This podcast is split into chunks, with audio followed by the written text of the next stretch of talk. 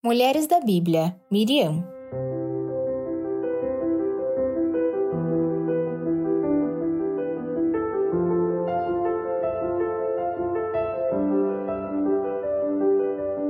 Cantai ao Senhor, porque gloriosamente triunfou e precipitou no mar o cavalo e o seu cavaleiro.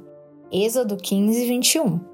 Essas são as palavras de Miriam, irmã mais velha de Moisés, ao passar com seu povo no meio do Mar Vermelho. A história da fuga do povo israelita do Egito está narrada no livro de Êxodo. É claro que o personagem principal dessa história é Moisés, mas hoje vamos pensar nesse episódio através do olhar de Miriam. Muito jovem, obedeceu a sua mãe e acompanhou Moisés, ainda bebê, no cesto de junco, descer rio abaixo. Eu imagino a agonia de uma criança vendo aquela cena e, pior, sendo responsável pela vida do bebê que seguia o curso do rio. Mas Miriam não estava abatida. Ela confiava no Senhor. E foi nessa confiança que a pequena Miriam ofereceu sua própria mãe como ama de leite para cuidar de Moisés, quando viu que o cesto foi encontrado pela filha de Faraó. Ela teve iniciativa e foi ousada, cooperando no cumprimento dos planos de Deus. Ela fez a sua parte. Deus usou a vida de Miriam para garantir que lá na frente libertaria o seu povo.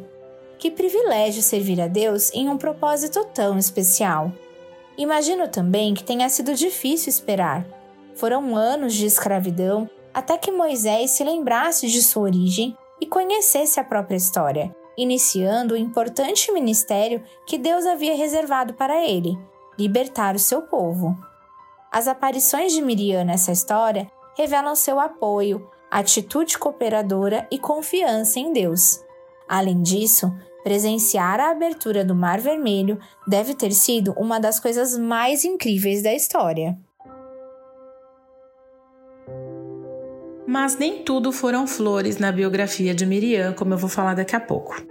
Antes, eu quero dizer que engana-se quem pensa que Miriam foi uma mera coadjuvante, um papel secundário na história de Moisés ou do povo de Israel.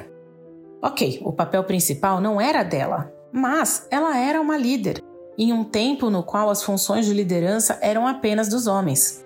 Ela tinha habilidade de motivar e de inspirar outras pessoas à ação, tanto que no verso 20 do capítulo 15 de Êxodo, nós lemos que todas as mulheres a seguiram. Porém, a falta de protagonismo afetou Miriam e também Arão, seu irmão, a ponto deles questionarem a liderança de Moisés sobre o povo, a qual havia sido instituída por Deus.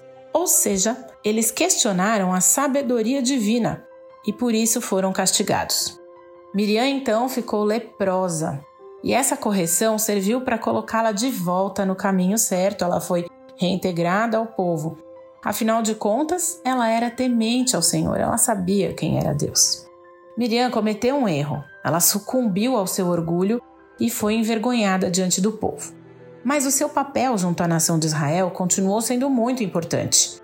Ela foi um exemplo de coragem, força e de liderança feminina, ainda que fosse uma coadjuvante na história. Muitas vezes nós somos coadjuvantes em diversas situações. No trabalho, na família, na igreja. Às vezes não lideramos grandes multidões, mas temos influência sobre um pequeno grupo, um grupo menor de pessoas. E isso não faz de nós menos importantes ou menos relevantes. Não precisamos comandar multidões, estar sempre à frente, no palco e sob os holofotes para termos relevância, principalmente quando nos colocamos aos pés do Senhor, disponíveis para fazer a sua vontade soberana com humildade. Deus tem um chamado único para a vida de cada um e há um tempo certo para o cumprimento do seu propósito. A grande questão é: o quanto estamos conectados a Deus para saber onde Ele nos quer e o que Ele espera de nós? Estamos prontos para cumprir o nosso papel com excelência, mesmo que seja um papel de coadjuvante?